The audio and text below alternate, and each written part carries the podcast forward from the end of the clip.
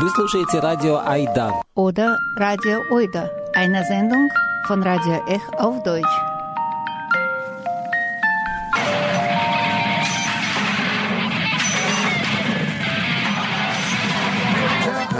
Ech Oida auf Deutsch, jeden dritten und vierten Donnerstag im Monat. Hallo, liebe Zuhörerinnen, liebe Zuhörer. Heute hört ihr die erste Sendung aus der Serie über das Wohnen und neue Wohnformen. Wir haben natürlich mit Wien angefangen. Ja klar, Oida. Und äh, unser Gast heute ist Magdalena aus Wien. Mein Name ist Magdalena Holschig. Ich wohne seit 2019 in einem Wohnprojekt, in einer, das genossenschaftlich organisiert ist, mit äh, 35 Wohneinheiten, circa 60, 60 Erwachsenen oder 65 Erwachsenen und circa 30, 35 Kindern. Das heißt, dein Hauptberuf, du bist Software Development. Du bist Programmierer. Ja, genau. Wahrscheinlich kannst du ein paar Wörter erzählen, wie du überhaupt dazugekommen bist äh, und zur Idee, in Wohnprojekt zu wohnen. Ja, also die Idee ist schon sehr alt. Ich habe, ähm, also ich kannte dieses Konzept eigentlich aus Frankreich. Ich war vor circa 15, 16 Jahren in Frankreich und ähm, habe dort meinen damaligen Partner kennengelernt und der hatte da auch irgendwie Interesse dran. Und ich wusste gar nicht, dass es sowas in der Art in Wien auch gibt. Es gab dann, dann Stimmt, die Sargfabrik, das ist ja so ein älteres äh, Vorzeigeprojekt, auch das es in Wien schon, schon länger gibt. Und habe das ein bisschen so im Hinterkopf behalten, dass das ja vielleicht eine nette äh, Wohnform wäre, auch mit Kindern und so habe das aber nicht so besonders aktiv verfolgt. Und dann hat sich das aber ergeben, dass äh, über Bekannte äh, ich eigentlich von zwei Seiten erfahren habe, dass da ein, ein Projekt gegründet wird. Und dass das irgendwie nette Leute sind, die das gründen. Und falls uns das interessiert, könnten wir uns da ja melden. Es war nämlich ein Projekt, äh, das hat sich gegründet aus einigen Leuten, die miteinander äh, Architektur studiert haben und draufgekommen sind, dass sie eigentlich das als verbindendes Element selber auch in solchen ähnlichen gemeinschaftlichen Wohnformen aufgewachsen sind und sich gedacht haben, jetzt wo das Thema Kinder aktuell wird, äh, möchten sie eigentlich ihren eigenen Kindern auch so eine Wohnform ermöglichen.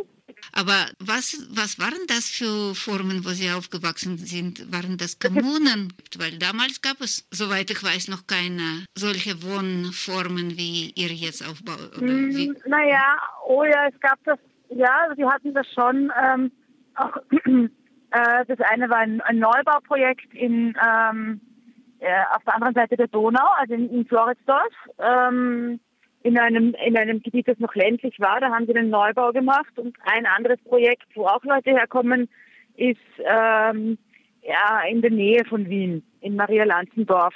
Und das war auch eigentlich, glaube ich, ein selbstorganisiertes, organisiertes aber das gab es ja wohl, ja. Ich glaube, es war schon so, jede Familie hat einen eigenen, eine eigene Wohnung und es ist auch quasi klassische Kleinfamilie. Und also ich weiß jetzt nicht genau die Abgrenzung zur Kommune, aber ich glaube, es waren klassische Kleinfamilienmodelle, die nebeneinander äh, wohnen und sich äh, ein bisschen Raum teilen. Das waren 70er Jahre. Circa, ja. Genau. Und die kennen aber, das heißt, die hatten dann schon äh, eben ein paar Jahrzehnte Informationsvorsprung und haben gesagt, ähm, eigentlich ein Problem ist, dass äh, oft die Wohnungen so geplant werden, dass, dass sie relativ groß sind, weil man dort eben mit den Kindern hinzieht. Ich glaube, es waren auch alles eher privilegiertere Familien mit eher mehr Kindern und so, also große, gro größere Wohnungen. Und ähm, das aber dann, 20 Jahre später, sind die, ziehen die Kinder aus und die einige haben sich dann auch scheiden lassen und dann sitzen halt teilweise die Leute alleine auf 120 Quadratmetern irgendwo am Stadtrand. Ähm, und da, da haben die auch in meinem jetzigen Projekt vor diesem Hintergrund versucht, aktiv dagegen zu arbeiten und sich bemüht, eine diverse Gruppe zu bilden, in der auch einige ältere Leute sind, einige jüngere und eben auch kleinere Wohnungen, die auch für Einzelpersonen attraktiv sind. Also es gibt auch sogar eine Wohnung, glaube ich, ist unter 40 Quadratmeter und einige, die so 40, 50 Quadratmeter, also Single-Haushalt-Wohnungen äh, sind. Und das ist vielleicht eher schon gleich ein Stichwort ähm, zum Thema Gruppenzusammensetzung. Das Ziel war eben eine möglichst diverse, heterogene Gruppe zusammenzusetzen. Und ich war beim Einzug Anfang 30, also ich bin jetzt 37, ich war da 33 und ähm, bin jetzt schon seit gut sieben Jahren im Verein. Ich kann mich erinnern, ich habe ganz knapp, äh, war ich schon 30, weil ähm, es gab dann eben so Kriterien, was für Leute, also weil es gab mehr Interessenten und Interessentinnen für die Wohnungen, als es freie Wohnungen gab. Und deswegen äh, haben, hat sich die damalige Gruppe Kriterien überlegt, um eben auch eine diverse Gruppe zu, zusammenzustellen und auch um ähm, ein Stück weit für Inklusion zu sorgen. Weil die Idee ist, auch als Ausgleich zum, zur freien Marktwirtschaft, wo Leute, wo immer noch gewisse Gruppen ähm, privilegierteren Zugang haben als andere, ähm, war eben auch die Idee, zum Beispiel Personen mit Migrationshintergrund verstärkt hineinzuholen oder mit einer queeren sexuellen Orientierung oder so. Und äh, was dazu geführt hat, dass es eben so ein Aufnahmeverfahren gab mit Fragebogen und es gab eben ein, ein paar Kriterien, die eine, also vom Alter unter 30 oder über 55.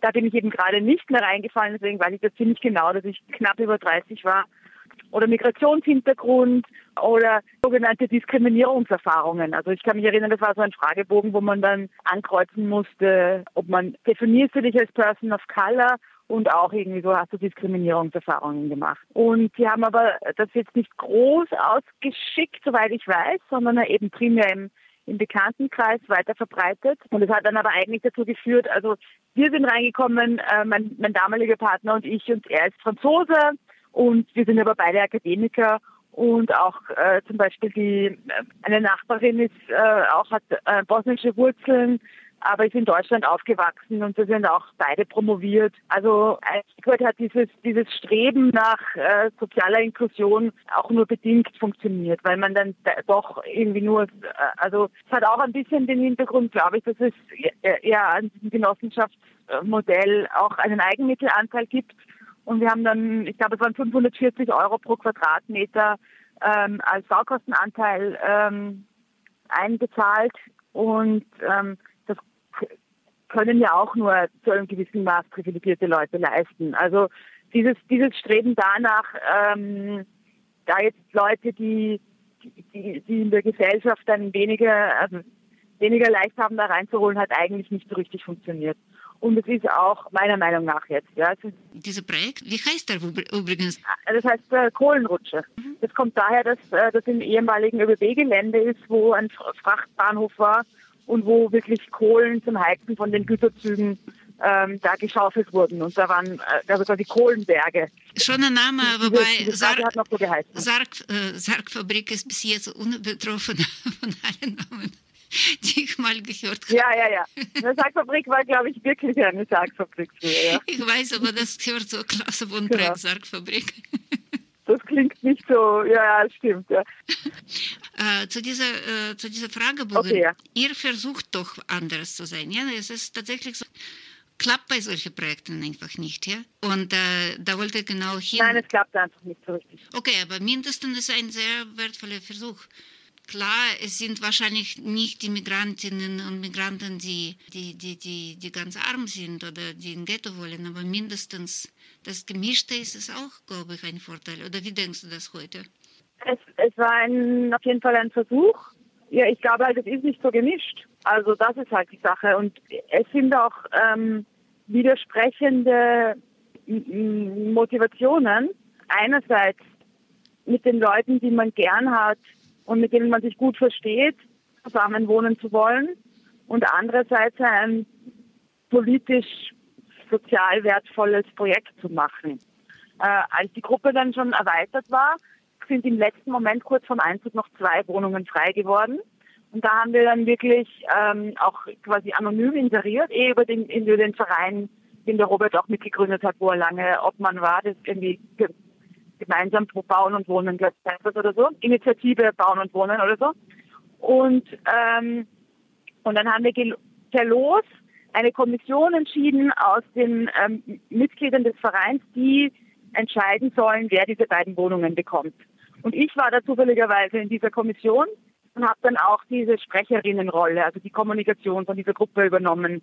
Und ähm, wir waren da zu viert, glaube ich, oder zu fünft und haben das ganz gewissenhaft gemacht, nach den Kriterien, äh, vorselektiert und, ähm, um irgendwie vier Interviews pro Wohnung, also insgesamt acht äh, Parteien uns angehört.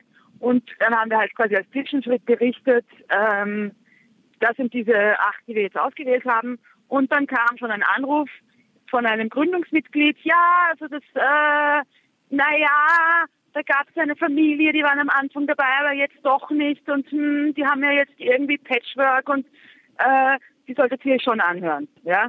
Und also es wurde dann einfach eigentlich massiv interveniert in, in, die, in diese Arbeit dieser gewählten Kommission, dass dann doch äh, die, die Freunde rein sollen. Ja?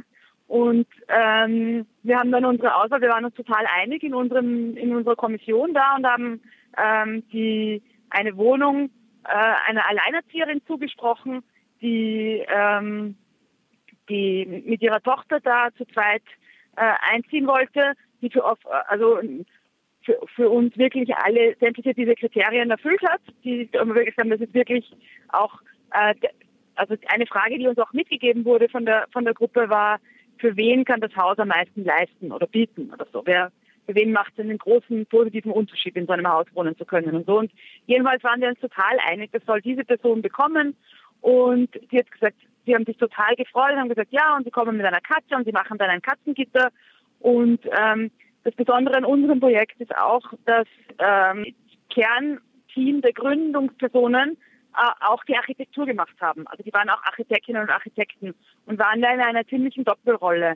Und da kam dann auch der Anruf äh, wieder, ja, bin ich wieder angerufen worden, na das geht ja gar nicht. Ein Katzengitter am Balkon, wie schaut denn das aus? Unser schönes Haus, ähm, ist dann nicht mehr vorherzeigbar. Ja? Wir machen da Führungen für Architekturstudenten und Studentinnen und ähm, dann müssen wir halt die zweitgereihte Person nehmen. Ja?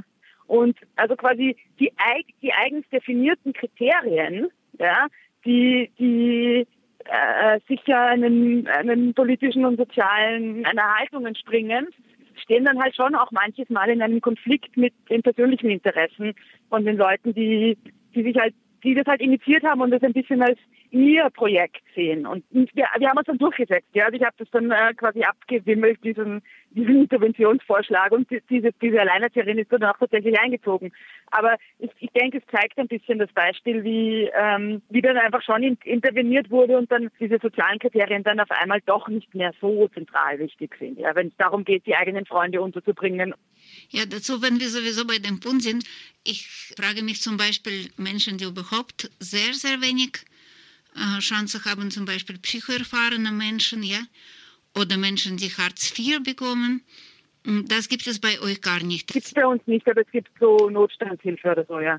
Das ist, äh, ja, das ist eine Mindestsicherung, so eine Art, ja. Also, also was wir auch haben, ist, ähm, sind zwei Joker-Wohnungen, die, äh, also sogenannte Joker-Wohnungen, zwei kleine Wohnungen, die wir in, der Ko in Kooperation mit der Diakonie ähm, an Menschen vergeben, die geflüchtet sind.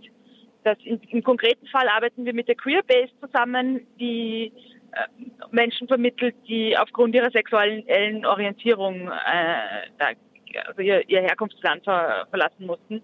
Und die wohnen also bei uns. Äh, sind, sind, zwei Personen. sind Sie aus Russland? Nein, ein Paar ist aus, aus Pakistan oder ich weiß es eigentlich nicht genau. Wir haben das nämlich auch begrenzt auf zwei Jahre und wir sind schon die, ich glaube, wir haben dann ein bisschen verlängert wegen Corona, die erste ähm, Tranche. Und das sind jetzt neue Leute und es funktioniert nicht so besonders gut, dass äh, also die, die Mischung funktioniert nicht so besonders gut. Die machen ihr Ding und ich mache allein. Also eigentlich von den ersten wusste ich es noch. Da war eine Frau aus Afghanistan. Genau, ich glaube, das war ein russisches Partner. Oder einer war aus Russland und der andere aus einem anderen Land des, ähm, also ehemaligen UdSSR, aber ich weiß jetzt nicht mehr welches. Und jetzt weiß ich eigentlich nur von einer Person, dass sie aus Pakistan ist und von den anderen weiß ich es gar nicht. Ich weiß es ehrlich gesagt nicht, ja. Also da, ähm, das ist ein super Projekt, die zahlen sehr wenig Miete, haben, wir haben alle ähm, diesen Genossenschaftsbeitrag, also den Baukostenanteil, haben wir alle finanziert, also die Leute, die, die schon im Haus wohnen.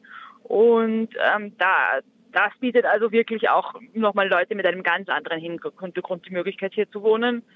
Und was wir auch noch haben, so in der Kategorie sozial engagierte Projekte oder Wohnungen, ist ähm, eine große Wohnung, die hat 300 Quadratmeter und da leben Menschen mit Down-Syndrom gemeinsam mit äh, anderen, also mit Leuten, die äh, keine Einschränkungen haben.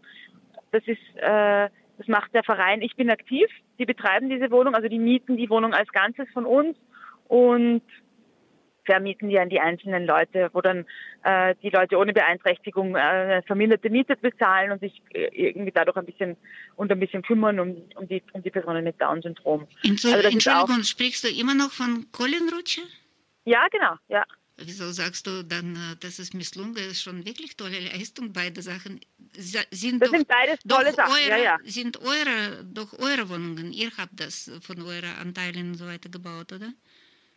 Und finanzieren naja, über Mieter äh, jetzt? Also bei dem, bei dem, nein, also es ist schon so, wir bekommen, also bei der Joker-Wohnung ist es so, bei den Joker-Wohnungen, da haben wir tatsächlich, ich glaube, 1000 oder 1500 Euro pro Person jeder gezahlt als Darlehen, dass, äh, damit die, diese geflüchteten Personen bzw. die Diakonie nicht diesen Baukostenanteil zahlen muss und die zahlen eine verminderte Monatsmiete und die übernimmt die Diakonie für sie.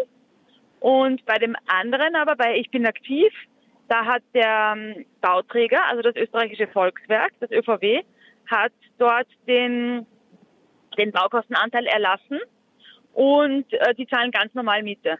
Also da haben wir eigentlich jetzt nichts quasi dafür geleistet, außer dass wir den die Möglichkeit, also äh, den Dialog quasi ermöglicht haben oder so. Also das ist, das war auch eine Anfrage, die über die den Bauträger gekommen ist. Aber es stimmt natürlich, dass es äh, schon ein Haus ist, das sich um soziale Inklusion bemüht. Ja. Ein letztes, einen letzten Aspekt habe ich schon noch. Was wir auch haben, ist eine Gästewohnung. Die ist ganz klein und die ist eigentlich dafür gedacht, dass mh, eben wenn man Gäste hat, also wenn bei mir Freunde aus äh, Deutschland kommen, dass sie sich da günstig einmieten können. Und diese Wohnung haben wir aber auch im Zuge des Ukraine-Kriegs haben wir das, haben wir die auch Geflüchteten, also stellen wir noch immer aktuell einer Geflüchteten zur Verfügung. War zuerst eine äh, andere, eine, eine Großmutter mit ihren beiden, also mit den beiden Kindern war da, die ersten Monate nach Kriegsausbruch und jetzt schon seit äh, zwei Jahren. Und das ist natürlich schon so, dass also wir stellen die kostenlos zur Verfügung und verzichten auf die Möglichkeit, dass da unsere Freunde, Verwandte und so weiter diese Wohnung nutzen können. Ja, das macht er echt klasse, muss man sagen. Ja. Wie alt, waren, wie alt waren die Kinder, als ihr angefangen habt, an so ein Projekt zu denken? Vor sieben Jahren, wie alt waren sie? Okay, ähm, also ich habe eine Tochter, die ist schon 2009 geboren. Mhm. Das, die war damals, äh, also als sie klein war, in den ersten Lebensjahren, haben wir begonnen, quasi daran okay. zu denken, äh, in, so einer, in, so einer, in so einer Wohnform. Und in den Verein eingetreten sind wir, da war sie dann wohl äh, ungefähr sieben. Mhm. Und eingezogen sind wir, da war sie zehn. Und da hatten wir dann auch eine zweite Tochter, die, oder haben eine zweite Tochter, die war damals äh, in ihrem dritten Lebensjahr, war damals zweieinhalb. Wo, wie habt ihr gewohnt? Hm, wie habt ihr gewohnt äh, damals? Äh, bevor? Davor, ja. Ja, davor haben wir auch in einer Genossenschaft gewohnt mit äh, zwei Schlafzimmern, also einem Kinderzimmer und einem Elternzimmer und ähm, das hat sich dann gut ergeben, dass äh, wir jetzt ein Zimmer mehr haben, dass dann jedes Kind ein eigenes Zimmer haben konnte. Aber was habt ihr euch mit, es war auch Genossenschaft und äh, vermutlich vernünftige Mieter, was ja, in Wien stimmt, ja. ziemlich typisch ist. Was habt ihr motiviert?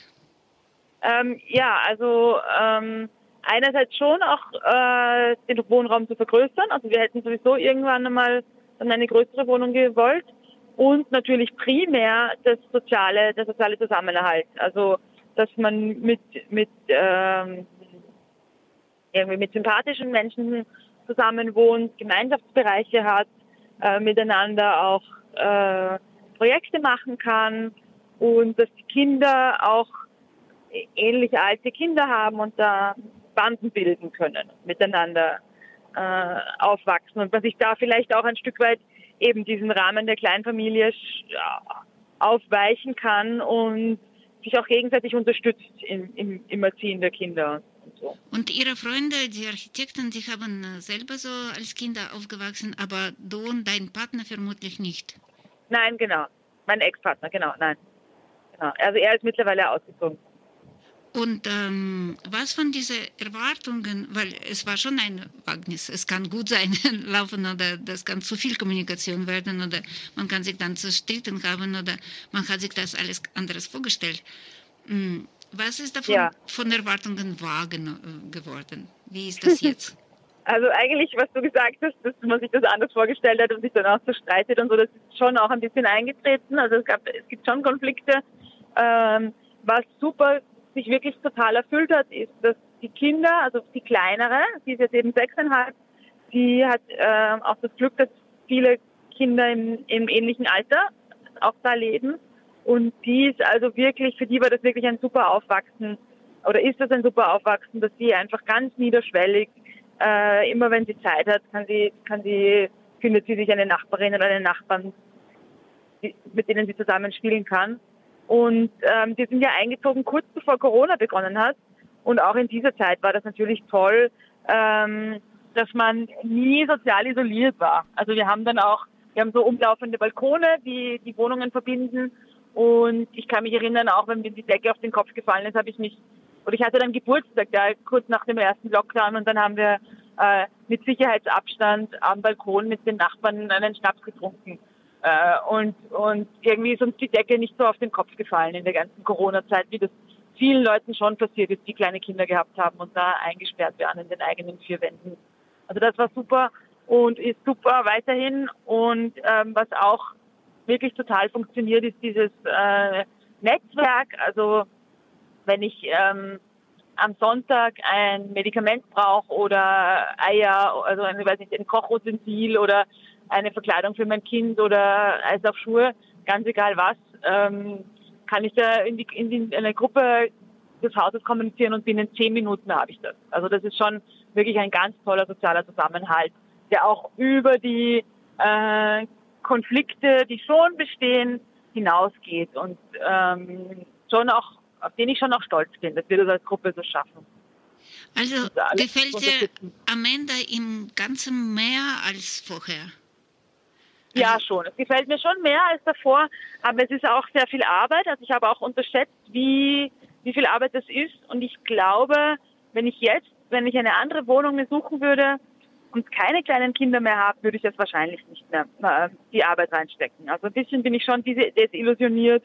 Und ähm, also wenn ich nochmal mit kleinen Kindern würde ich wahrscheinlich wieder machen, aber ich für mich ähm, würde, bin, ich bin sehr froh über die Entscheidung und das ist super. Aber äh, wenn ich jetzt also nochmal so etwas aufbauen, den Aufwand würde ich wahrscheinlich jetzt scheuen. Aber mh, hm, es gibt auch ältere Leute, die, das heißt, es ist ein kleiner Lebensabschnitt, wo die Kinder schon groß sind, keine kleinen ja. Kinder. Und dann wird man langsam ja. schon älter und hat Angst vor Isolation. Einsamkeit, ja. ja. Ja, genau. Ja, meine Angst vor Einsamkeit ist begrenzt. Ich bin nicht, ich bin nicht besonders einsam. Aber ähm, es, wir haben auch ein paar alleinstehende Personen im, im Haus. Und für die war es äh, schwieriger als für uns mit den kleinen Kindern. Auch äh, in der Corona-Zeit natürlich ähm, war ja auch das Risiko nicht ganz klar, wie gefährlich ist das jetzt, sich zu treffen. Und da ist es auf jeden Fall, mit Kindern ist es auf jeden Fall viel schneller gegangen, dass man sich kennengelernt hat. Und die, ich glaube, die, die, die, die Generation, die alleinstehend im Ruhestand, die sind noch immer ähm, am Annähern und kennenlernen. Und ich glaube, die sehen da auch noch viel Luft nach oben, während ich schon in, ein, in einer Phase bin, ein bisschen, äh, ein bisschen darüber hinaus und mir denke, okay, ich, ich habe genug Leute kennengelernt und ich habe auch einige sehr gute Freunde im Haus.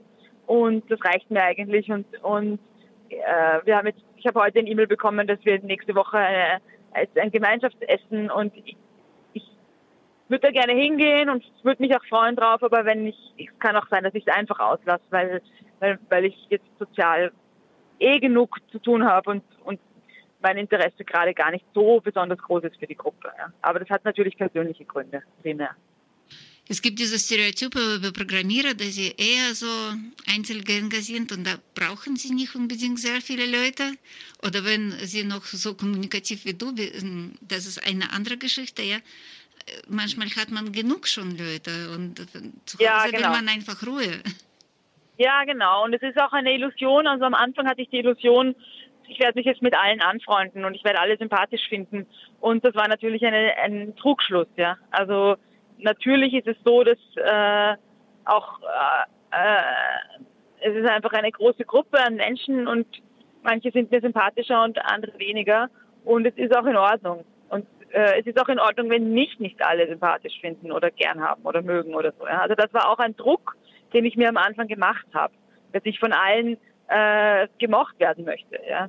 Und, und erst als ich das loslassen konnte und mir gedacht habe, es ist okay, wenn sie, wenn sie nicht das gut finden, wie ich das mache oder mich nicht sympathisch finden, seither lebe ich ein bisschen äh, entspannter in diesem Haus. Und du sagst, äh, sehr viel Arbeit. Kann es nicht sein, dass du mehr Arbeit machst als die andere? Ich habe vergessen jetzt, wie viele Parteien, aber das ist ein relativ großes Haus. Ja, ich, ich habe sicher viel, ich habe sicher am Anfang sehr viel Arbeit gemacht. Ja. Ich war auch in der Arbeitsgruppe Recht und Finanzen, die sehr wichtig ist.